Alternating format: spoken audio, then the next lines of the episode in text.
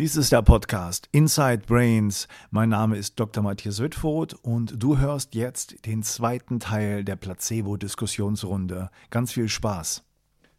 Es gibt ja schon einige Studien zu den biologischen Mechanismen des Placebo-Effekts. Und es ist noch gar nicht so lange her, dass da war die Forschung zu Placebo doch relativ dubios oder wurde von abgeraten. Das habe ich zumindest so gehört. Und vor 10, 15 Jahren war das sicherlich noch immer im Anfangsstadium von neurowissenschaftlicher Forschung zumindest. Und es gibt doch einige Studien, die gezeigt haben, dass bestimmte äh, Gehirnmechanismen da wirklich korrelieren, dass man sagen kann, das ist nicht nur das, was man vielleicht medizinisch dachte, Psychogen oder Einbildung, da passiert im Gehirn wirklich etwas anderes. Und etwas, was man auch gesehen hat, äh, wie ich gelesen habe, ist, dass zum Beispiel ein Stoff wie Naloxon den Placebo-Effekt mhm. doch äh, unterdrücken mhm. oder aufheben, mhm. aufheben kann. Mhm.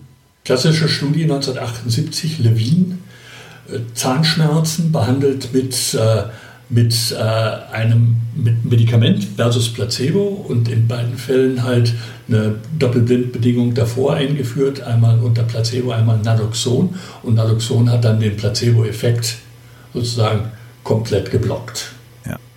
Oder wieder, ich habe das auch gehört von der Ulrike Bingel, wieder aufgehoben. Die hatten eben äh, Placebo äh, äh gegeben bei Schmerzpatienten und haben dann danach gesagt, na wenn das, äh, wie wird das denn vermittelt? Das war ja die Frage dann. Und dann mhm. haben die Naloxan danach gegeben und haben den ersten Effekt, also den Placebo-Effekt, der eingetreten war klinisch, den haben sie kopieren, also wieder aufheben können mit Naloxan. Mhm. Danach. Und das finde ich schon, also als ich das gehört habe, das finde ich schon aufregend, weil ich, also ich beobachte, sei das in der Psychiatrie oder Psychosomatik oder auch in der Medizin und schon, schon, schon sowieso in der Gesamtgesellschaft sowas wie Placebo, da ist ja nichts drin. Heißt ja, also erstmal heißt es ja, ich werde gefallen. Das ist ja im Grunde so, eine narzisstische Komponente und da ist nichts drin, das weiß man. Ähm, und es wird auch nicht richtig ernst genommen, habe ich das Gefühl. Aber wenn ich höre, dass man einen, eine, einen klinisch messbare Schmerzreduktion über Naloxan äh, sozusagen äh, aufheben kann, dann ist das ja der Hinweis darauf, dass das ein Endorphineffekt ist, das Placebo. Mhm. Das heißt, Placebo ist ein hoch, also ist ein pharmakologisch wirksame Intervention. Ja. Es gibt übrigens eine interessante Geschichte zu dem Thema, wo ich mit Ernil Hansen zusammen saß, mit einem von mir sehr geschätzten, netten und sehr kompetenten Professor für Anästhesie und Schmerzmedizin, den Namen will ich jetzt nicht nennen. Ähm, und der sagte zu uns beiden, wir saßen da äh, auf Sylt äh, im Restaurant abends, und er sagte, ihr beide mit Hypnose und Klopfen, das ist ja sowas, Metaphysisches. Da sagte ich so, wieso denn metaphysisch? Naja, sagt er, also, also dann, ähm, auf, alle Fälle ist es nicht, nicht physikalisch. Und dann äh, dachte ich so, ja, wieso denn physikalisch? Also gerade das Klopfen ist ja sehr physikalisch. Und dann rang er wieder um Wort und sagte, also ähm, auf alle Fälle ist es nicht pharmakologisch. so, und dann dachte ich, und dann musste er selbst lachen, als er es gesagt hat. Ne? Und das ist, das ist so eine kleine, nette Episode, die aber sehr genau zeigt, wie Medizin funktioniert. Wenn ich von außen ein Medikament hineingebe, dann ist es Medizin. Wenn das Medikament aber im Körper entsteht, dann ist es schon keine Medizin mehr. Genau, das ist die In-vivo-Wirkung. Ja. ja. und ich meine, das ist doch, das finde ich eine aufregende Studie, da äh, Schmerzpatienten nach dem Placebo-Effekt Naloxon zu geben und dann den, die schmerzhemmende Wirkung wieder aufzuheben. Mhm. Ne? Deswegen Psychogen ist wirklich eine Wirkung im Soma. Es ist nicht nur ein, ja. eine Einbildung. Genau. Also ich ich, ich mache das zurzeit äh, die, diese Paradoxie mache ich ein bisschen dadurch, versuche ich transparent zu machen, dass ich in meinen Vorträgen über die Neurobiologie der Einbildung rede. Mhm. Weil natürlich für jeden nachvollziehbar, auch Einbildung muss ein neurobiologisches Korrelat haben. Ja. Es sei denn, ich lüge. Aber darum, darüber reden wir ja gar nicht. Also selbst, selbst Lügen müsste selbst das. Ja. hat ja ein neurobiologisches. Korrelat, wie man leicht an, an allen äh, Lügendetektoren Tests zeigen kann. Ja. Aber es gibt mit anderen Worten eine Neurobiologie, die mir sagt, das ist jetzt eine, eine Verbesserung der Schmerzsymptomatik, ein weniger an Schmerzen, der dadurch zustande kommt, dass ich im ZNS eine Stimulation erzeugt habe mit etwas, was, keine, äh, was keinen Wirkstoff enthält. Ja, das Problem ist auch eine somatische, äh, was du vorher gesagt hast, Michael, man, man sagt Placebo, ah, da ist nichts drin. Und wenn ja. nichts drin ist, dann kann es keine Wirkung haben. Ja. Und man realisiert äh, dabei nicht, dass wenn, auch wenn nichts drin ist, es ist eine Aktivierung für den In-vivo-Pharmakologie, wenn man will. Mhm, und genau. äh, äh, aber das nichts drin impliziert, ah ja, das ist eine Einbildung, ja. die, die eigentlich der Heilungsprozess oder Besserung ist nur eine Einbildung, genau, man stellt sich das vor, aber das ist nicht äh, somatisch verankert. Und das ist, was eigentlich nicht stimmt, es ist somatisch verankert. Deswegen bin ich ja, ich habe ja durch dich den Begriff Sanabo-Effekt da kennengelernt von dem ja. Hans Werli aus der Schweiz und ich finde es sehr ernst zu nehmen.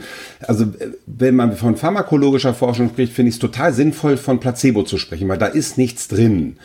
Aber wenn man über diese szenischen Placebo-Effekte oder diese kommunikativen Effekte oder heilungsaktivierenden Effekte spricht, würde ich echt gerne Lanze brechen wollen, das Sanabo-Effekt äh, zu nennen. Denn Sanabo Sa bedeutet... Sanabo, Sanabo, glaube ich. Sanabo. Sanabo San meine ich. Sanabo oder Sanabo? Ich meine Sanabo-Effekt. Also ich werde heilen heißt das ja dann. Und das aktiviert äh, sozusagen Selbstheilungskräfte. Die Ulrike Bingel hatte erzählt, die haben diese Forschung da gemacht, diese Placebo-Forschung. Und sie sagte, dass was auf der kommunikativen Ebene am wirksamsten ist, ist diese also ist die Frage, hat, hat die Szene, also aktiviert die Szene eine positive Heilungserwartung beim Patienten? Also die Aktivierung einer positiven Heilungserwartung beim Patienten hat diese sozusagen, äh, schmeißt dieses Rad an, dieses Sanabo-Effektsrad oder wie wir es früher halt Placebo-Effektsrad genannt haben. Und das finde ich doch spannend. Also äh, da, da, das ist natürlich in der Psychiatrie und Psychosomatik nochmal wichtig. Da stellt sich mir die Frage, da ist unser Tun geeignet, positive Heilungserwartungen zu aktivieren oder nicht. Und da sehe ich sehr unterschiedliche Schulen und sehr unterschiedliche kommunikative Stile, die das entweder sehr gut tun oder gar nicht tun und, und vielleicht sogar Nocebo-Effekte aktivieren. Mhm. Äh, wenn, wenn man allerdings den Placebo-Effekt nicht möchte, Matthias, dann sollte, dann sollte man den Nocebo-Effekt nicht propagieren. Also ich, ja. ich, ich, ich kenne die, die Diskussion, die ist so alt, wie die Placebo-Diskussion ist. Also äh, da gibt es alle möglichen Vorschläge.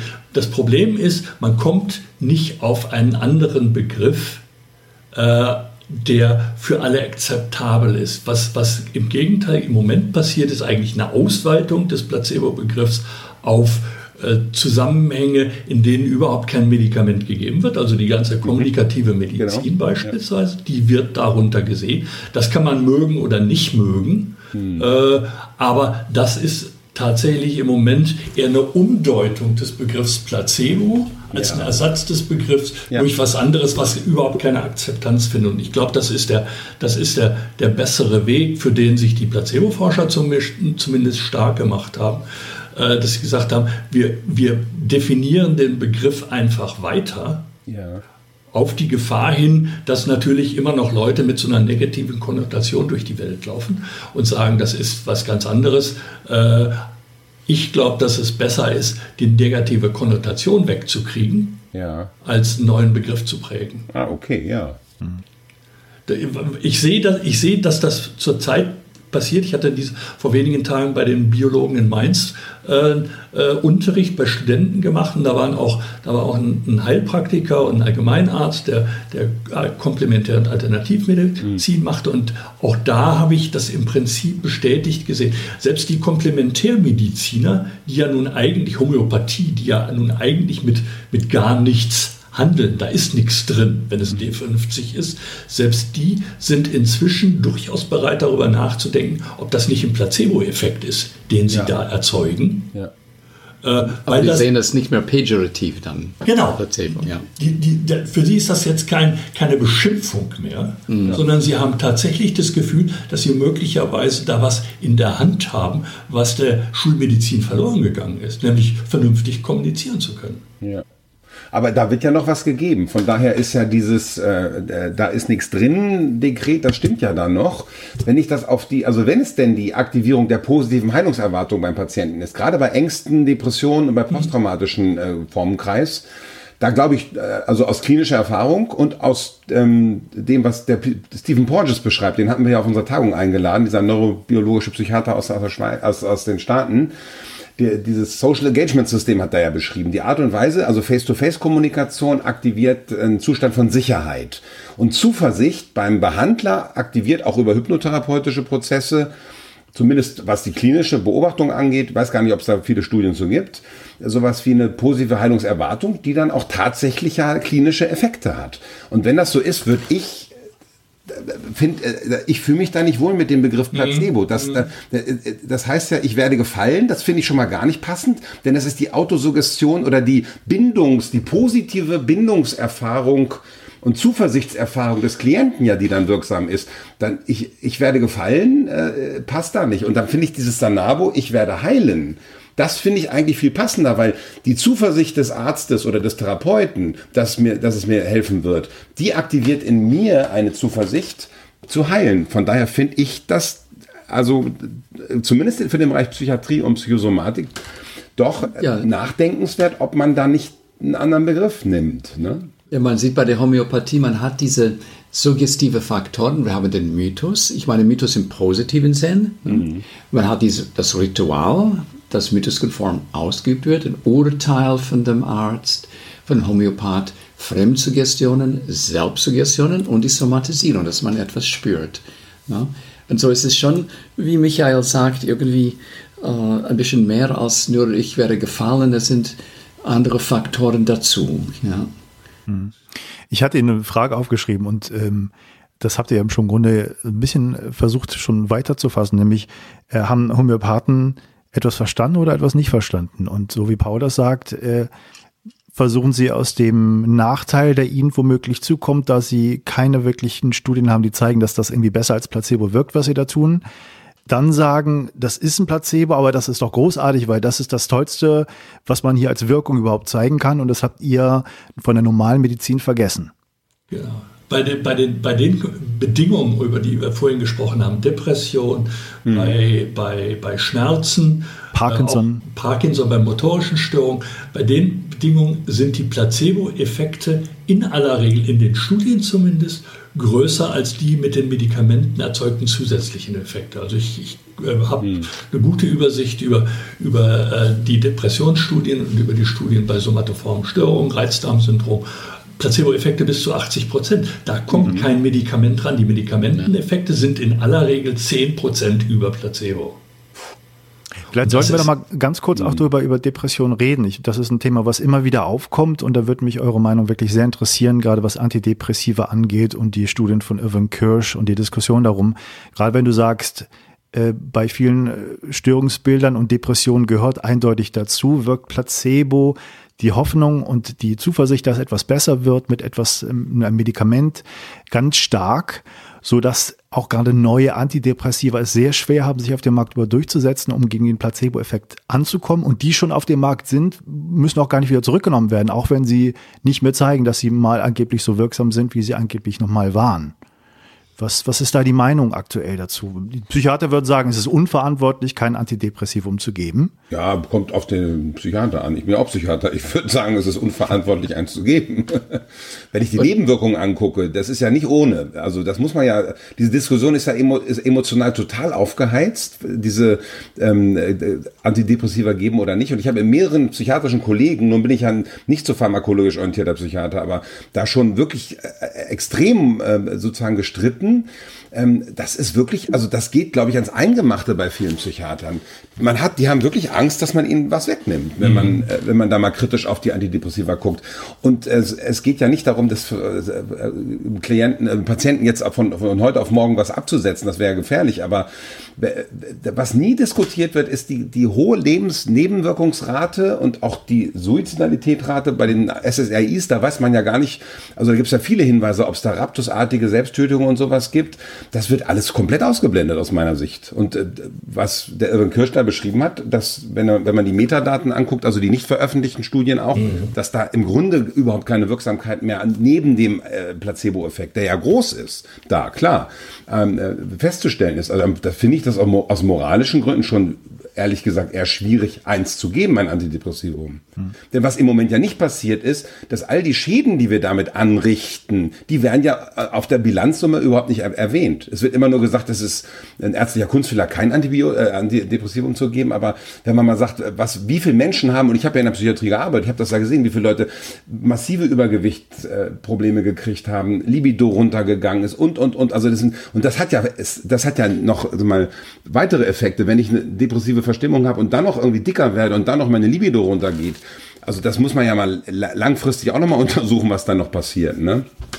Also ja, das finde ich also schwierig. Aber ich habe das Gefühl, das wird nicht wirklich äh, diskutiert. Ich pflege an die Antidepressiven als äh, aktive Placebo zu verstehen, nämlich wegen dieser ganzen Nebenwirkungen und alles. Die Leute wissen, wenn die ein Antidepressivum nehmen, mhm. etwas passiert. Und jetzt, ich benutze das so als Ressource in meiner Praxis. Ich sage, von mir aus können Sie ein Antidepressivum schlucken und wenn unsere psychotherapeutische, hypnotische Arbeit gut geht, werden Sie merken mit der Zeit, Sie brauchen weniger und weniger Antidepressivum. Und so vermeide ich dann den Streit, ob Antidepressiven nichts mehr als Placebo ist oder wie schädlich es ist, mhm. indem ich es als Ressource benutze, als aktive Placebo. Ja.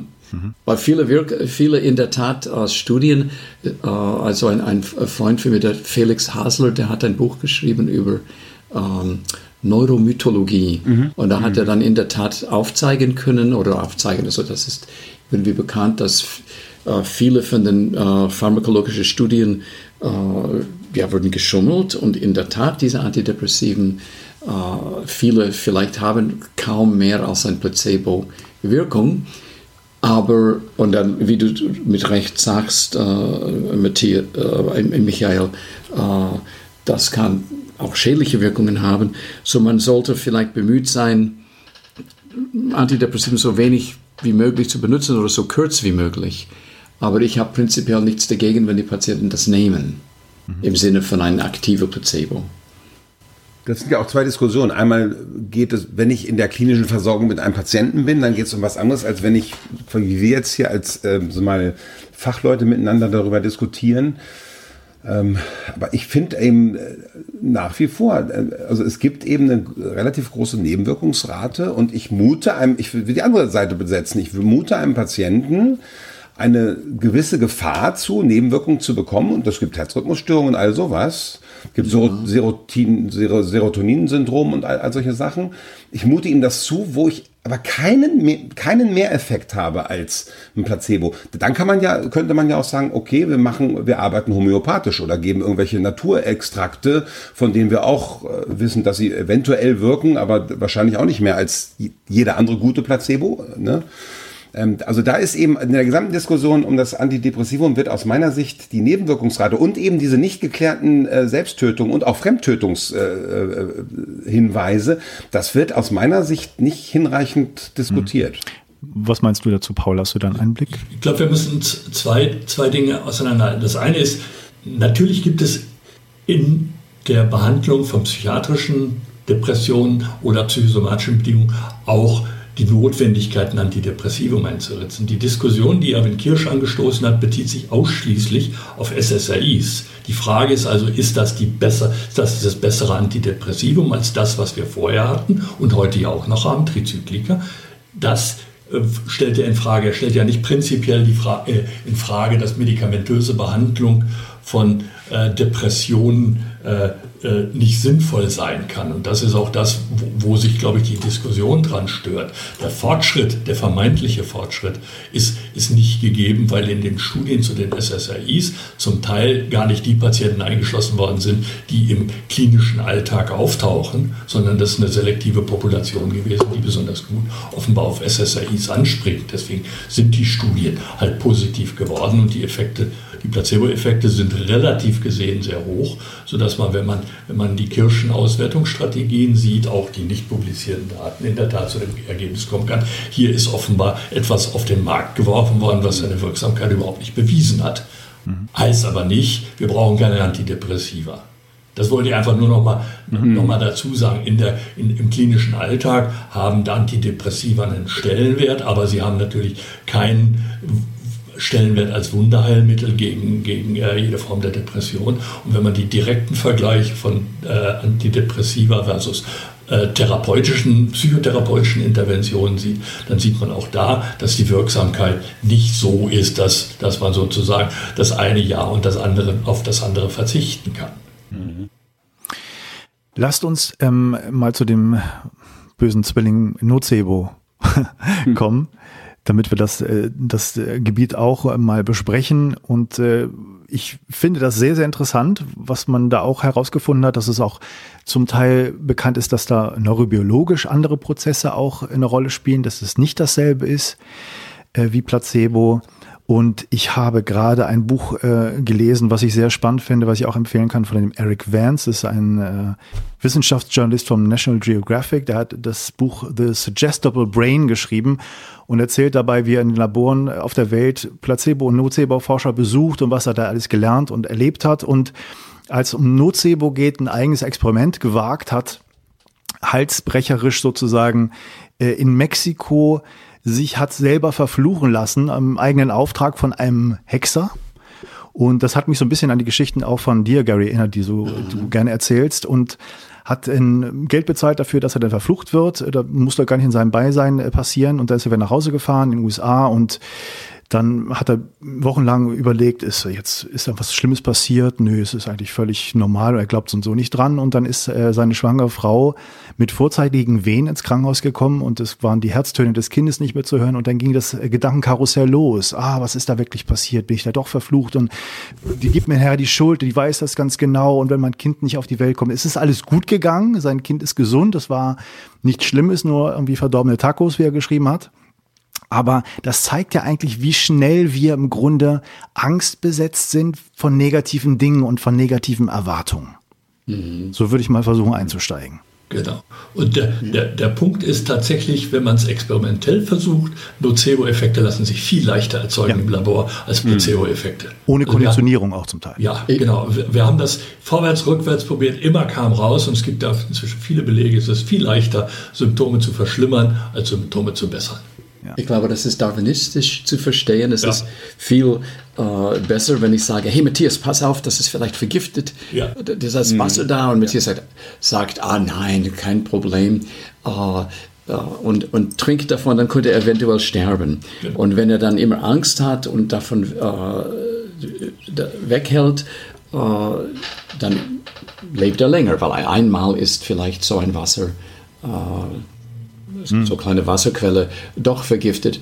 Und irgendwie, äh, es scheint, dass wir viel, ähm, es hat wahrscheinlich dieser darwinistische Vorteil, einfach vorsichtig zu sein, uns eher einbilden, dass etwas, es uns etwas schlecht geht und dann bleiben wir von Sachen fern und als ähm, zu schnell äh, ein Risiko einzugehen. Mhm. Ich glaube, es hat mit, mit dem zu tun. Ja, ja. glaube ich auch. Also Angst zu haben ist ein Überlebensvorteil zum Teil und deswegen ist das ja. irgendwie verankert mhm. und viele Leute sprechen da sehr schnell drauf an. Ähm, wie seht ihr das? Im Grunde ist das ja eigentlich die vielleicht größere Herausforderung für die Medizin und für die Ärzte auch gerade und vielleicht auch für die Psychotherapeuten, damit umzugehen. Das heißt, welche Sprache wählt man, wenn man eine Spritze setzt zum Beispiel oder wenn man eine Behandlung einleitet? Da gibt es ja immer mehr Bestrebungen, da auch Ärzte zu schulen, äh, bestimmte Wortwahlen zu machen, gerade in akut oder in Stresssituationen, wo Patienten eigentlich gar nicht mehr richtig voll bei ihrer Urteilsfähigkeit sind. Das erzähle ich eine schöne Geschichte dazu. Persönliches Erlebnis. Ich, normalerweise halte ich von solchen Geschichten nicht, aber diese ist schön. Ich hatte eine Ischalgie, war, war sozusagen notfallmäßig an einem Sonntagmorgen in ein Krankenhaus gegangen. Dort saß ein Notarzt und ich sage, ich, mir tut Doktor, ich habe Rücken. Äh, und äh, er hat dann gesagt, ich setze jetzt mal eine Spritze. Also ich konnte wirklich kaum laufen. Freund hatte mich dann dahin gefahren. Setzte eine Spritze an, sagte, es piekst jetzt gleich. Ich sagte, das wissen Sie nicht. Ich bin Placebo. Und das sollten Sie nicht sagen. Ich sagte, ich weiß, dass ich das nicht sagen sollte, aber was soll ich denn sagen? Hat er hm. gesagt, soll ich jetzt sagen, da setzt sich jetzt ein Schmetterling auf Ihren Rücken? ja. Boah, habe ich gesagt, das ist es. Das ist es überhaupt. Weil ich meine, im Grunde genommen ist es egal, was er sagt, er muss nur eine positive Message rüberbringen. Mhm. Und ich fand das Schmetterlingsbild so gut, dass, dass ja. er hat mir die Spritze gesetzt und wieder aufgestanden, hat gedacht, das ist jetzt eine klassische Placebo-Wirkung. Und äh, ich denke, ich denke ja, also ich denke im Prinzip ist es egal, welche Sprache, also was man inhaltlich sagt, ob es passt oder nicht passt. Es muss nur positiv äh, konnotiert sein. Aber kann man das denn sagen, was die Ulrike Bingel da gesagt hat? Ist das denn so ein, so ein Faktum, was man aus der Placebo-Forschung weiß? Die Aktivierung der positiven Heilungserwartung des Patienten, ist das Agens oder ist die auf der kommunikativen Ebene eben der, der szenische Placebo-Effekt, dass das das, das, das, das, ähm, das Substrat sozusagen ist? Also Gary hatte vorhin ja. ein paar andere Beispiele genannt. Also meine, mhm. diese, diese, dieses, äh, dieser, dieser Raum, in dem man ins Grüne oder in dem man auf eine Mauer schaut. Ne? Mhm. Ein Experiment genau. in, in, in, in New York, wenn ich das richtig in Erinnerung habe, wo es passiert ist, das zeigt, es ist nicht nur die Sprache, es ist mehr mhm. als das. Genau. Es ist einfach eine positive äh, Message, die, eine positive Botschaft, die geliefert wird. Und äh, die funktioniert umso besser, weil im medizinischen Kontext wir eigentlich alle sozusagen erst einmal positiv, wir gehen ja zum Arzt nicht, damit es uns hinterher schlechter gibt, sondern wir erwarten das auch. Das ist Teil des Rituals. Das heißt, wenn, dieses, wenn diese Erwartung verstärkt wird durch, durch Bilder, durch Sprache, dann ist das zunächst einmal, trägt, trägt definitiv dazu bei. Mhm. Und, und das Gegenteil zu machen, zu sagen, das tut jetzt weh, das kann sich verschlimmern. Der Ernil Hansen hatte so schöne Beispiele von, von Ärzten, die mhm. im Operationssaal schwätzen, während, mhm. während die Patienten noch im Halbschlaf dämmern.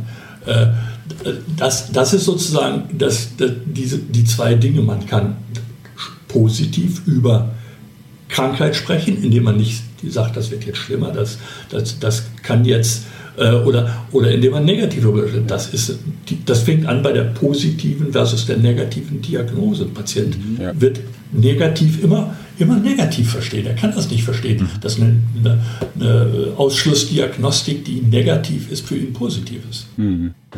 Und wir leisten einen großen Dienst an unsere Patienten, wenn wir den Nocebo-Effekt möglichst vermeiden können. Ja. Ne? Ja. Das ist fast so wichtig wie Placebo-Effekt eigentlich. Oder vielleicht wichtiger, I don't know. Mhm. Ja. Ja, das wäre so ein bisschen die Frage, ob da das Bewusstsein im Grunde nicht noch mehr geschärft werden sollte. Das betrifft ja nicht nur die Ärzte, es betrifft ja auch MTAs und es betrifft auch das Pflegepersonal im Grunde. Die ganze Medizin, die mit Worten mit Patienten umgeht und möglicherweise auch dadurch Schaden anrichtet. Also wenn ich mir da den Bereich mhm. der Psychotherapie angucke, also wenn ich nochmal von diesem, von dieser kommunikativen Grunddienstleistung des Psychotherapeuten, wenn ich einen guten äh, Placebo-Effekt äh, sozusagen mitnehmen will, Aktivierung einer positiven Heilungserwartung, das wird ganz oft komplett äh, nicht gemacht. Mhm. Allein diese, äh, diese Zuschreibung von Diagnosen, eine Diagnose ist ja erstmal ein Kunstprodukt, das ist ein, das ist ein hochintellektuelles Kunstprodukt, was wir uns da ausgedacht haben. Ähm, und äh, Patienten wissen aber, was das heißt. Aber wenn man sagt, sie haben eine frühe Störung, sie haben eine Borderline-Störung oder sie, sie haben eine schwere Depression, dann das ist ja eine Setzung. Und damit habe ich natürlich Nocebo-Effekte äh, ohne Ende produziert. Sie haben eine schwere Depression und die ist auch organisch oder solche Sachen. Also man hört ja immer noch Sachen, die, die ja. einen wirklich umwerfen. Ne? Oder sie haben eine Angsterkrankung. Allein diese Wörter, die wir benutzen, Angsterkrankung, sie haben ein Täterintrojekt. Also eine, wir benutzen da Substantivierungen, die, die, die bildlich werden. Also da finde ich die Hypnotherapie eben auch extrem hilfreich und wichtig, weil, weil eine Hypnotherapie mehr als in allen anderen Therapieschulen, die ich gesehen habe, sehr genau darauf geachtet wird, was, was entfaltet Sprache für eine Aufmerksamkeitsfokussierung und somit sozusagen eine, eine Mikrotrance oder auch eine größere Trance, die entweder heilsam sein kann oder eben schädigend sein kann. Ne? Und das zeigt sich ja gerade auch bei dem Nocebo-Effekt oder bei dem Beispiel, was ich gebracht habe, einen Fluch auszusprechen oder jemand zu verhexen. Das ist ja etwas, was Gary auch immer wieder erzählt und Geschichten erzählt und Untersuchungen darlegt, dass das wirklich so extreme Auswirkungen haben kann, mhm. angeblich, wie du äh, zeigst in deinem mhm. Buch, bis zum Tod. Ja, ja, ja. Ja, da gibt es äh, äh, Hinrichtungen. Äh, durch Nocebo-Effekt, also durch, durch äh, Nocebo-Suggestionen. Mhm. Ähm, ich pflege diese Definition von Hypnose zu, zu sagen, immer wenn eine Suggestion zur glaubwürdigen Wirklichkeit wird, äh, haben wir Hypnose. Mhm. Und äh, ja, wenn, wenn diese Suggestion negativ ist und dann untermauert wird durch irgendwelche somatische Änderungen in der Richtung, dann äh, kann die Physiologie mitgeschleppt werden bis zum plötzlichen Herztod mhm. oder Nierenversagen und so weiter. Und da gibt es immer ein somatisches Korrelat natürlich. Ähm, aber es ist erstaunlich, wie wirksam das ist, ne? diese negative Suggestionen. Mhm. Und natürlich der Arzt hat dann auch ein ethisches Problem. Also wenn der Patient sagt, ja, wie lange habe ich noch zum Leben? Ne? Oder was ist die Krankheit? Äh, der, der muss ehrlich sein, der muss den Patient aufklären. Und die, alleine die Aufklärung, das ist so wie die, die, die ähm, ähm, die, Gebrauchsanleitung für die Medikamente, äh, da sind alles nur Zebo-Suggestionen. Ne? Mhm. Das ist das, klassisch, ist wie, bei, schwierig. wie im Beipackzettel. Der Beipackzettel, ja, Beipackzettel besteht, besteht aus der Auflistung von, äh, von potenziell auftretenden Nebenwirkungen, von denen keiner versteht, äh, was die Häufigkeit ist. Und mhm. jeder, der zum Beispiel depressive Patienten äh, immer, immer sagt, das nützt mir ja nichts, eins zu einer Million, ich kriege es, das ist ja. mein ja, Problem. Genau. Ja, ja, genau. Genau. Praktisch eine Einladung, das auch zu bekommen für viele Patienten, die das lesen. Ja, ja. genau. Oder, ja. oder halt, um, um es nicht zu bekommen, gar nicht erst die Beipackzettel zu lesen. Ja. Ich hatte vor einiger Zeit eine, eine Diskussion darüber, wie eigentlich Beipackzettel gestaltet werden müssen. Und äh, wir hatten das mit der Ulrike mal, mal diskutiert. Einer der Dinge, die eigentlich in den Beipackzettel reingehören, ist eigentlich, was ist eigentlich die positive Wirkung dieses Medikamentes? Ja. Das heißt, ja, wo, genau. was ja. und, und jede Nebenwirkung äh, zeigt eigentlich an, dass die Hauptwirkung eingetreten ist. Nebenwirkungen sind Indikatoren. Genau. Und das steht, das steht in dem Beipackzettel nicht drin. Nee, es steht genau. nicht drin, wozu das Medikament gut ist.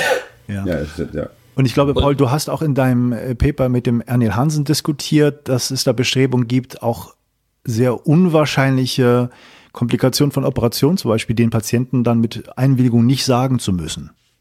Also ist, die, Frage ist, die Frage ist uns eine ethische Frage, wie weit muss Aufklärung gehen? Ist Aufklärung, also die Beipackzettel sind eigentlich, und die Aufklärung ist äh, vor invasiven Eindrücken, äh, äh, Eingriffen ist, ist ganz ähnlich, im Prinzip natürlich rechtlicher Natur. Das ist eine Absicherung der Pharmafirma, dass sie alles genannt hat, damit sie hinterher nicht verklagt werden kann, oder eine Absicherung des Operateurs, dass hinterher nicht gesagt wird, das hätten sie sagen müssen. Das ist sozusagen wichtig, wichtig für die Entscheidungsfindung eines autonomen Patienten. Das sind also rechtliche Argumente, haben aber mit, mit dem eigentlich medizinisch-kommunikativen Teil ja gar nichts zu tun.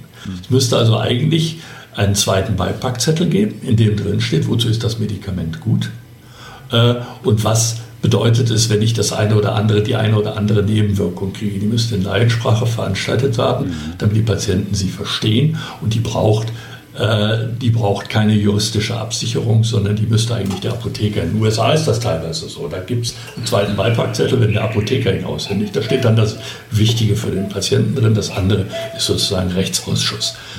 Und wenn man das mit der Aufklärung ähnlich machen würde, dann würde man statt sozusagen einen Standardaufklärungszettel in der Klinik machen, dann würde man jemanden, der Kommunikationsfähigkeiten hat, mhm. mit dem Patienten vor der Operation reden lassen. Mhm. Und der dürfte dann erstmal den Patienten fragen, was wollen Sie denn überhaupt wissen? Mhm. Wie viel wissen Sie? Möchten Sie alles wissen? Und ein Patient muss natürlich eine autonome Entscheidung darüber haben, dass er gar nicht alles aufgeklärt haben will. Will ich das? Und diese Entscheidung, die müsste man eigentlich zurück in den Patienten verlagern. Aber das kann natürlich nicht der, der, der aufklärende Anästhesist oder Chirurg machen, weil der äh, kommt vom Nachtdienst und hat, hat eigentlich auch keine Zeit und keine mhm. Übung da. Mhm. Sondern das müsste jemand machen, der, der Kommunikationsexperte im Krankenhaus ist. Der muss alle Aufklärungsgespräche machen. Mhm. Und da müsste man nur die, mhm. die rechtlichen äh, Regelungen noch schaffen. Und das ist das größere Problem, den Chirurgen an dieser Stelle auch zu entlasten. Also er muss dann auch nicht aufklären. Ja. Aber du musst vielleicht sagen, ja, wenn wir diese Operation durchführen, werden sie eventuell sterben oder werden sie eventuell krüppel, also ja, aber das, paraplegisch sein. Das, das, das ist sehr schwierig. Das, ja. haben die, auf der, auf der Anästhesietagung auf Sylt haben die genau das, die Anästhesisten sehr, sehr, sehr äh, viel darüber diskutiert. Und die haben, die, die waren auch der, der Meinung, der Ansicht oder der Beobachtung, dass die, die meisten Nebenwirkungen vor allem dadurch auftreten, dass sie eben benannt werden in, in so einer aufgeladenen Situation, wie so ein, mhm. so ein, so ein Prämedikationsgespräch oder eben im Beipackzettel stehen.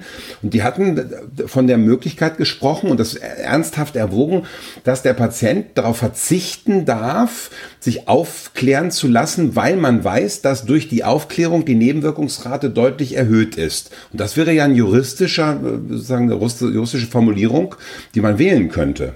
Das hat er, dieses Recht hat jeder Patient. Jeder ja. Patient kann, wenn er im Bewusstsein seiner sozusagen mhm. geistigen Fähigkeiten ist, auf jede Aufklärung verzichten. Genau. Und, und wenn man dann halt Genau. Und wenn man die Anmerkung noch macht, weil eine Aufklärung mich sozusagen medizinisch mehr belasten oder gesundheitlich belasten könnte, deswegen verzichte ich darauf, aufgeklärt zu werden. Das ist schon aber ein interessantes ja. Konstrukt. Ne? Sowas machen wir ja noch nicht unbedingt. Ja, beziehungsweise ich habe ein Recht vom Arzt zu fragen, ist dieser Hautausschlag, nach der, seitdem ich diese Pille nehme, eventuell eine Nebenwirkung?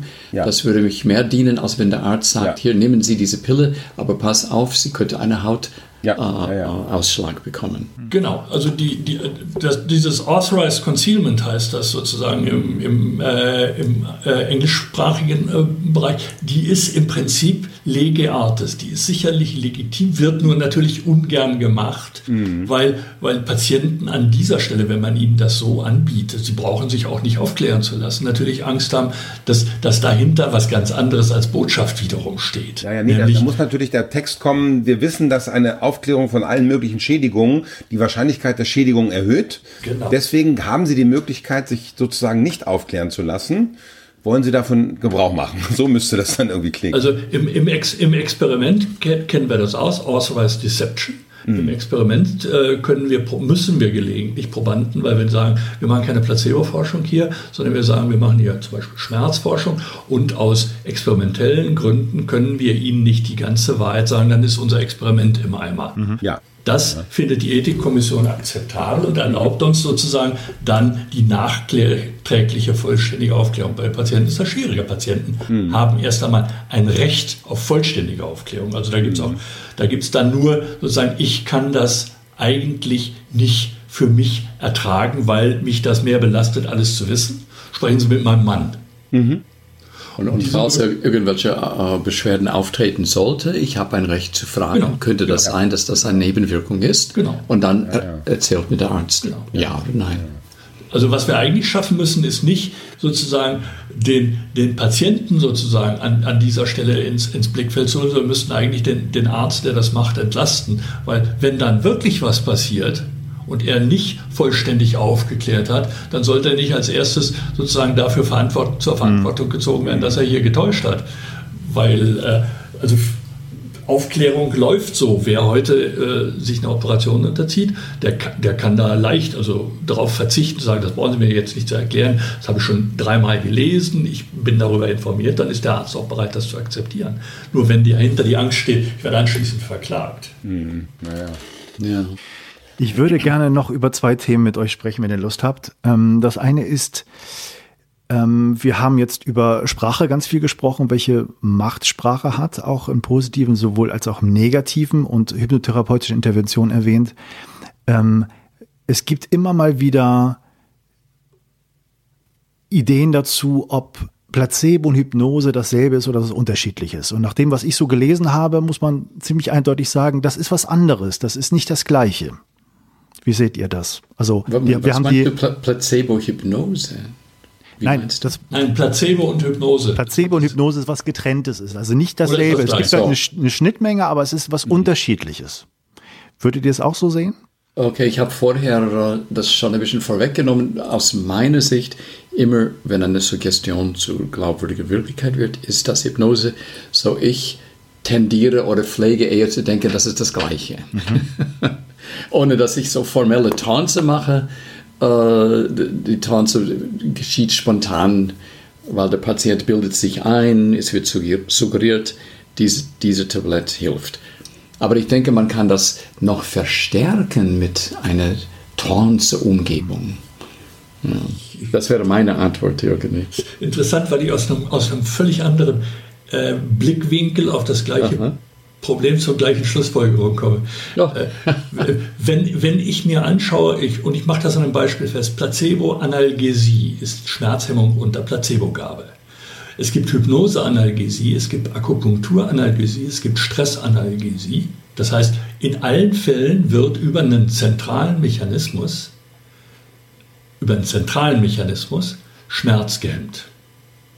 Und ich kann mir einfach nicht vorstellen, dass die Natur vier verschiedene Mechanismen bereitgestellt hat, ja. um Schmerzen zu hemmen. Genau. Aber es könnte ja trotzdem durchaus sein, auch wenn du es Vermutlich gibt, gibt, es, gibt es einen unterschiedlichen, sagen wir mal, Input in das gleiche Schmerzhemmzentrum, das Endorphine ausschüttet. Und das kann präfrontal sein, wie, beim, wie bei der Placebo-Analgesie, äh, über Glauben oder, oder Erwarten. Äh, das kann ich blockieren mit einer transkraniellen Magnetstimulation im präfrontalen Kortex. Das kann Hypnose sein, da würde ich vermuten, dass der, der initiale Stimulus vielleicht nicht so, sehr, nicht so sehr der präfrontale Kortex, sondern vielleicht tiefere Hirnstrukturen sind.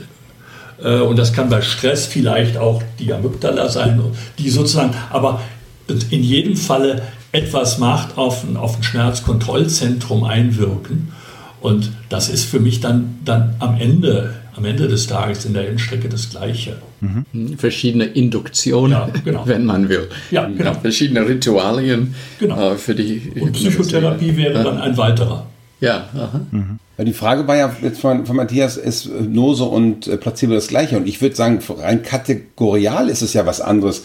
Der, äh, Hypnose ist ja was Prozesshaftes. Es ist ein kommunikativer Prozess, der die Aufmerksamkeit des Patienten, des Klienten sozusagen äh, ausrichten hilft. Während Placebo der Effekt ist, den ich damit also erlange. Von daher würde ich sagen, das eine führt zum anderen. Und was ich äh, interessant daran finde, auch nochmal zu dem Thema Nocebo und vor allem auch gerade kardialer Tod danach, wenn ich mir Stephen Porges mit seiner Polyvagaltheorie angucke, dann wird das für, aus meiner Sicht hochspannend. Fokussierung von Aufmerksamkeit. Er hat ja beschrieben, dass, ähm, dass er festgestellt hat, dass es eben zwei Vagusarme gibt, den dorsalen und den ventralen. Der dorsale eben ist zuständig für ähm, dieses äh, sowas wie, wie ähm, äh, also wenn Stress ganz groß ist, der, der Shutdown, also dieser Todstellreflex und eben auch dieses ganze äh, Bradykardie und, und äh, vasovagale Synkope und all solche Sachen, also eigentlich gesundheitsschädigende, für den Menschen gesundheitsschädigende äh, Zustände, während der ventrale Vagus, der schnellere auch, ähm, der myelinisierte, der eben anspricht auf Face-to-Face-Kommunikation, auf Zuversicht auf, und, und Sicherheit äh, spendet. Das heißt, man könnte, äh, von daher finde ich das spannend, von Hypno zu, zu Stephen Porges zu gucken. Kann es nicht sein, dass die, die positive Fokussierung der Aufmerksamkeit eben eher gesundheitsförderlich ist, weil der ventrale Vagus aktiviert wird? Und die schädigenden Effekte eben über den dorsalen Vagus stattfinden, die aber auch mit einer ganz starken Fokussierung von Aufmerksamkeit zu tun haben. Denn eine, Todesangst ist ja auch eine Fokussierung von Aufmerksamkeit. Mhm. Könnte ja auch, also wenn ich in großer Gefahr bin und es nicht mitkriege, dann ist es ja nicht gefährlich. Ne? Hm.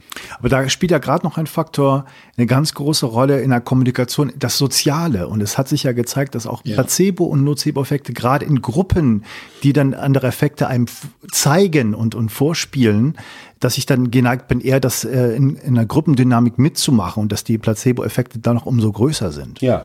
Ja, ja die, die Fremdsuggestion. Aha. Oder die Bündnis mit meinen mit meinem Behandler. Ja, und meine Familie sehe, ist auch einverstanden. Na klar, oder dass ich sehe, dass die Pille bei dem anderen einfach wirkt oder bei der anderen Gruppe, in der ich mich gerade befinde, bei zehn Leuten, die fühlen sich alle toll hinterher, dann ist die Wahrscheinlichkeit, ja. dass ich mich damit auch gut fühle, mhm. viel, viel größer, wenn ich das ja, vorher das, gesehen habe. Aber das ist doch wieder die Aktivierung der positiven Heilungserwartung. Mhm. Also Placebo by Proxy heißt das. Heißt ja. das äh, in, ah, ja.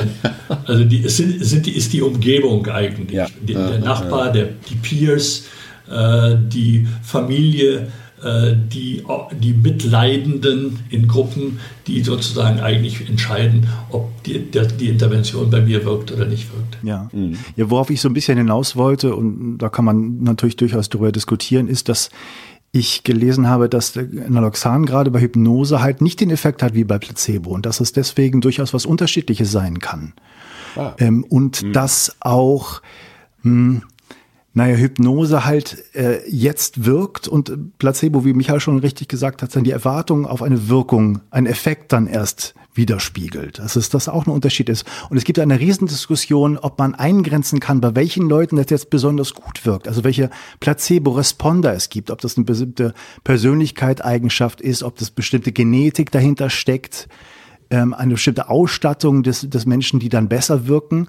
Und da hat man doch bei Placebo schon bessere Eingrenzung machen können.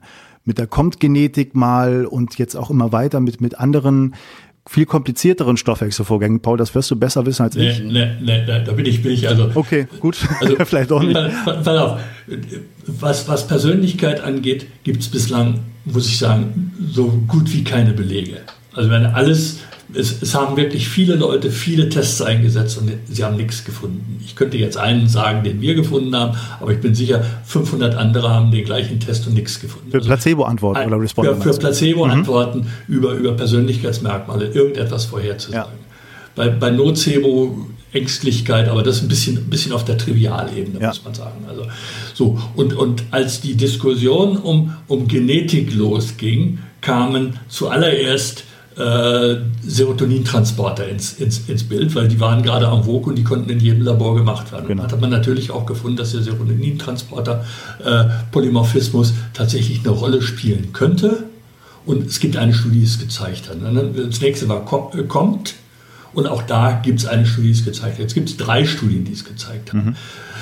Aber es, es stellt sich heraus, dass der Placebo-Effekt eben nicht ein einzelner biologischer Mechanismus ist. Ja. Und dann ist es extrem unwahrscheinlich, dass ein einzelnes Gen sozusagen für alle Placebo-Effekte in allen Körperregionen verantwortlich ist. Ich glaube es einfach nicht. Vollkommen. Und solange, mhm. weil ich meine, das, das, das scheint mir zu wiederholen, die Diskussion, die wir mit, mit der Endokrinologie gehabt haben, äh, bis wir gemerkt haben, dass es nicht einen Serotonin-Rezeptor äh, gibt, sondern 37. Mhm. Und dann ist das Thema wieder, wieder weg vom Tisch gewesen. Und das Gleiche wiederholen wir im Prinzip mit, mit all den Genen, die uns jetzt sozusagen über den Weg laufen, die auf Chips sind, weil sie plötzlich dann in jedem Labor testbar sind. Das werden wir in den nächsten zehn Jahren noch sehen und dann ist es plötzlich vorbei. Mhm.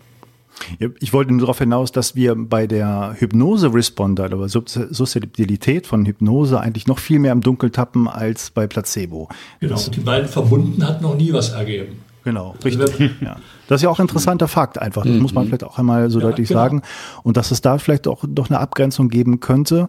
Und das ähm, da mag ich auch falsch liegen. Ich habe da gelesen, dass gerade die Pharmaindustrie zumindest ähm, auch die schwachen äh, Placebo-Responder, also die, die man bei, bei 40 Prozent irgendwie einordnet durch die Genetik, dass denen das zumindest reicht, um äh, Studien zu machen, um die dann rauszuschmeißen, damit man die besseren Effekte hat. Das, das ist wahrscheinlich eine, einer der Konsequenzen. Wenn man die identifizieren könnte, würde man sie aus den Studien rausnehmen. Dann hätte man vielleicht bessere Studien. Ich bin mir da, ich war vor kurzem äh, Consultant bei, einem, bei einer Firma, die genau sowas, sowas probiert. Aber mhm. ich, ich bin mir nicht sicher, ob das so ist. Das hat man mit, früher mit Placebo-Run-Ins auch gemacht und haben wir festgestellt, naja, wenn sie einmal reagieren, äh, nicht reagieren und dann kann es trotzdem sein, dass sie beim zweiten Mal wieder Placebo-Responder ja, genau. sind. Also man kriegt es auf die Art und Weise, glaube ich, nicht, nicht in den Griff. Ja. Ähm, vielleicht am Schluss nochmal, ich glaube, das wird viele Leute trotzdem interessieren und wir haben diese Definition als Abgrenzung zwischen Placebo und Heilung am Anfang so ein bisschen mhm. gemacht, gerade von dir, Paul. Trotzdem würde ich gerne über Heilung reden, weil das natürlich immer in Zusammenhang gebracht wird. Und äh, Gary, du hast da auch viel drüber geschrieben. Ähm, Im psychotherapeutischen Kontext kann man sagen, geht es auch um Heilung. Man möchte loswerden, die Symptome, die Angststörung. Und es gibt durchaus Fälle, wo das dann nicht mehr vorkommt oder in viel geringerem Maße. Kann man das auch so sagen, dass es doch auch letztendlich der Wunsch zumindest der Patienten nach Heilung ist und nicht nur Symptombesserung? Ja, das ist der Wunsch, aber ich, ich, ich stimme äh, mit Paul überein. Also ich, wenn ich das Wort Heilung benutze, meine ich wie das englische Healing, diese Prozessorientiertheit. Und äh, äh, manchmal benutze ich das Beispiel äh, mit einer Grippe.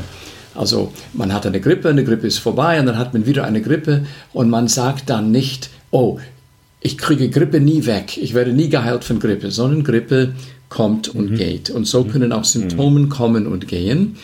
Und mit Leuten mit MS sagen wir, wenn wir von Heilung reden, ich sage, okay, komm, wenn ihr MS so ist wie jetzt für die nächsten 40 Jahre, dann sind sie sozusagen geheilt, weil sie fühlen sich jetzt im Moment sowieso nicht krank. Ne? So, ich benutze das Wort sehr plastisch und positiv, ohne ähm, genau in der, so in, in Biochemie zu gehen und sagen, okay, diese, diese zum Beispiel der Diabetes ähm, 2, dass kein Indikator da ist, dass das immer noch dort ist. Aber wenn der Patient nicht davon leidet, nicht beeinträchtigt ist, dann ist der in Anführungszeichen äh, geheilt. So die Betonung ist auf äh, die Qualität mhm. äh, des Lebens. Wenn ein, wenn ein Patient ein, ein Tumor hat, äh, aber es, ist, es metastasiert nicht, ist er geheilt von Krebs. Also bitte irgendwie, äh, der kann damit leben für die nächsten 40, nächste 40 Jahre. Mhm. Dann ist der in Anführungszeichen geheilt. Vielleicht, was ich gerne in, in diesem Kontext aber sagen möchte, äh, was ich merke in alle chronische äh, Krankheiten, wenn es eine chronische Depression ist oder chronische Schmerzen oder äh, äh, Psychosen mit ihren Schüben und MS-Schüben, dass wenn die Behandlung gut läuft, die schlimmen Phasen werden kürzer in Dauer, die Zeit zwischen schlimmen Phasen werden länger und irgendwann vielleicht werden die, wird der Ausprägung von den Beschwerden weniger. Die Realität ist ein Mischbild von dem. Und wenn man ein sogenanntes Poincaré-Plot macht, das heißt, man trägt heute gegen gestern auf, dann sieht man in diesem Poincaré-Plot, so heißt das, heute gegen gestern, am Anfang sind die Punkte alle da, heute schlecht, gestern schlecht, heute schlecht, gestern schlecht. Und langsam geht dieser Schwarm von Punkten zu heute gut oder auszuhalten, morgen, gestern auszuhalten, heute auszuhalten, gestern auszuhalten.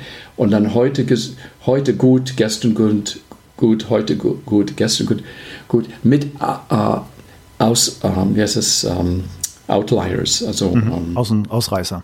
Ausreißer, immer wieder Ausreißer. Wenn die Leute dann ihr Verlauf mit diesem Poincaré-Platt, heute gegen gestern, man sieht wirklich über die Monate die sogenannte Heilung, obwohl der Patient hat immer noch Symptome. Ich hoffe, dass ich das ein bisschen klarer stellen könnte. Oder hast du das verstanden, was ich meinte?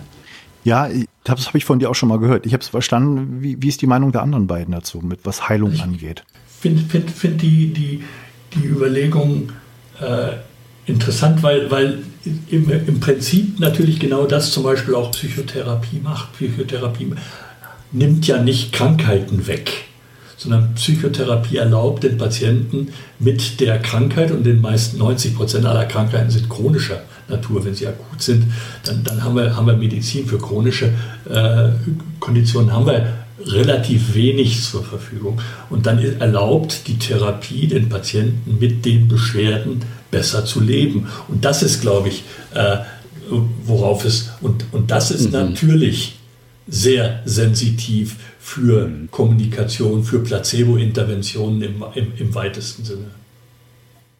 Mhm. Was meinst du, Michael? Ja, also ich finde ja den Begriff, diesen deutschen Begriff Heilung unheimlich groß. Also das hat ja fast was Religiöses. Ja. Ähm, und, und so bin ich jetzt geheilt von meinen Ängsten. Also heißt das, ich habe gar keine Angstkompetenz mehr? Bin ich geheilt von meinen Depressionen? Das heißt, ich habe gar nicht mehr die Fähigkeit, wenn ich mich in eine falsche Richtung bewege, ein Stimmungstief zu entwickeln, was mich vielleicht ausbremst. Also das sind ja alles, das ist ja das Verrückte in der Psychiatrie, Psychotherapie, Psychosomatik dass das, was als Problem oder als, als Krankheit oder als Symptom definiert wird, dass das ja eigentlich alles hochnotwendige Lebenszeichen von uns sind. Also wenn ich keine Angst mehr hätte, wenn ich keine äh, Niedergeschlagenheitskompetenz mehr hätte, da, dann wäre ich, dann wäre ich, da wär, mit mir das nicht stimmen, glaube ich. Ne? Mhm. Deswegen ähm, glaube ich auch, dass ähm, Psychotherapie uns ähm, in ein gutes Fluss, Fließgleichgewicht wieder bringt und eben, das ist ja auch die Frage, habe ich jetzt eine Angst oder nicht? Also das hat viel eben mit dieser Fokussierung von Aufmerksamkeit zu tun und was ist noch so da? Und das ist hochkomplex. Also das ist hochkomplex und manchmal ist man niedergeschlagen und trotzdem ist das Leben ganz schön und in der Niedergeschlagenheit ist es irgendwie ähm, äh, fühlt man sich vielleicht sogar noch lebendiger auf eine Art, als äh, wenn's, wenn man nicht so niedergeschlagen ist. Also ich finde, im Bereich der Psychiatrie und Psychosomatik ist eben diese Definition von, also Krankheit, das sind ja wirkliche Kunstprodukte eigentlich, die wir da gemacht haben. Und, und, und dann versuchen wir alles über einzelne Biomarker zu verstehen. Also ich glaube, dass da sozusagen das Problem auch liegt. Mhm. Wir müssten eigentlich viel umfassendere, sag mal, Zustandsbeschreibungen nutzen. Ne? Aber wie gesagt, das Wort Heilung finde ich, ich vermeide das eigentlich immer. Ich finde, das, das ist riesig groß. Also Zustandsbesserung, Stabilisierung, mhm. Remission, ähm, äh, Überwindung, sowas, da, damit kann ich gut leben. Aber bei Heilung, also ich, äh, ich merke richtig, wie ich das Wort so vermeide. Ne? Ja. Vielleicht nicht im Bereich der, also bei einer Wunde würde ich ja auch sagen, das ist jetzt abgeheilt. So, das sagt man ja da. Ne? Aber im Bereich der Psyche, äh, einfach weil das so, ja, das, da hängt so viel anderes noch dran. Ne? Der ganze, das Thema Identität hängt da noch dran. Das, das Thema Selbstwert, das äh, die, die soziale Eingebundenheit. Also so, weiß gar nicht, ob das jetzt so klar wird, aber ich würde ungern von Heilung sprechen äh, und irgendwie, vielleicht gibt es auch noch keinen guten Begriff dafür. Ich weiß es nicht. Hm. Ja, weil das alles wichtige Sachen sind im Grunde, die mir da gezeigt werden, wenn ich eine Depression habe, dass das eigentlich, was ich da gerade mache in meinem Leben, vielleicht nicht so das, der richtige ja, genau, Weg ist ja, und dass das, das nicht weggeheilt ja, werden sollte, sondern genau. einen anderen Weg, eine andere Balance finden sollte. Genau, das fehlt mir aber in der medizinischen Psychiatrie, äh, ist das aus meiner Beobachtung komplett abhanden gekommen. Also, dass eine Depression und eine depressive Reaktion, die eben, wenn die lange anhält, wird sie eben zu einer Depression und äh, dass das eben auch ein wichtiger, initial ein ganz wichtiger sozusagen Impuls gewesen sein kann, ich lebe irgendwie gerade ein falsches Leben. Und, und dann muss man auch sagen, das haben wir noch gar nicht über Psychotherapie so gesprochen, aber wenn ich sozusagen eine Symptomatik habe, die mich belastet, sei das Angst, Depression, ähm, und ich gehe zu jemandem hin, wo nichts passiert, also an meiner Symptomatik, wo nur jemand sitzt, der auch nicht eine gute, sag ich mal, Kommunikation mit mir pflegt, sondern der sehr auf meine Schwächen und negativen äh, Lebenserfahrungen guckt, also der Problemtalk sozusagen macht, dann geht's mir noch schlechter. Wenn ich jetzt äh, stundenlang mit jemandem zusammensitze, der eigentlich ein Experte ist und es geht mir eigentlich immer schlechter dort, äh, dann habe ich ja auch einen Effekt sozusagen, der, der, der, den ich subjektiv spüre. Ähm, also das ist also das, das, das ist dann, was ist Hände, was ist Ei, frage ich mich dann auch. Ne? Also ich hm. bin. Das wird, ich habe mich jetzt ein bisschen verrannt in meiner Formulierung. aber es ist auch ein komplexes Thema, weil äh, gerade ja, die Medikamentenforschung ja. wirkt vielleicht ein bisschen einfacher zu machen, ist es ja. vielleicht auch nicht, aber zumindest sind wir vielleicht einig, Psychotherapieforschung ist schon sehr komplex und kompliziert und da wirklich die einzelnen ja, ja. Faktoren äh, herauszukristallisieren in einem Experiment und zu untersuchen, ist schon fast eine sehr große Herausforderung, wie sich gezeigt hat. Ja, sagen wir zum Beispiel, Matthias, sagen wir Migräne. Kann ich überhaupt jemand heilen von Migräne? Mein Gott, ich weiß nicht, aber ich kann denen vielleicht helfen, dass wenn die Migräne haben, die entspannen sich, die machen ein Bild für die Migräne, die lassen das Bild klären, die Symptome werden ein bisschen weniger, die stellen sich vor, wie die Tablette, die sie geschluckt haben, wirkt und wie ihre Selbstheilungskräfte da irgendwas tun und dann spüren die irgendwie, wie in den Kopf es ein bisschen so äh, Entspannung gibt. Wunderbar. Und wenn die wissen, das ist, was ich tue, wenn ich Migräne habe, dann sind die in Anführungszeichen geheilt, weil die wissen, was die tun, wenn sie immer wieder Migräne bekommen. Ja. Stehst du? Ja. Und hoffentlich dann die Migräne dauert nicht so lang, kommt nicht so oft und vielleicht wird nicht so schlimm und wunderbar. Dann sind die in Anführungszeichen geheilt. Aber die kriegen immer noch Migräne bis zum Lebensende. Ja. Genau. Also es, meine, es, es, gibt tatsächlich, man muss, man muss wirklich sagen, es gibt für 99 Prozent der chronischen Erkrankungen keine Heilung im Sinne von, da ist dann die Krankheit nicht mhm. mehr präsent. Genau. denn, der genau. Chirurg greift zu und schneidet den Kopf ab, dann ist ja, auch die, die, Depression weg. äh, es gibt eine, Ausna eine Ausnahme, ist mir von Hepatologen gesagt worden, die Hepatitis C Infektion ist komplett reversibel. Mhm. Das, wusste, das wusste ich nicht, das ist aber so. Die ist offenbar medikamentös so gut behandelbar, dass sie tatsächlich danach nicht mehr nachweisbar ist. Mhm. Und nicht wieder oft. Aber das ist dann auch, auch die Ausnahme.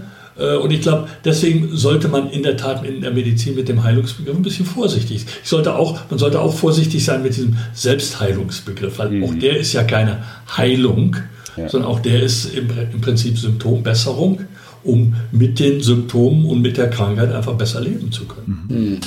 Ja. Ähm, meine Herren, ich finde das ein gutes Schlusswort, um das ein bisschen abgerundet zu haben. Ähm, ich fand die Diskussion ganz großartig und klasse und danke ganz herzlich äh, für die Teilnahme.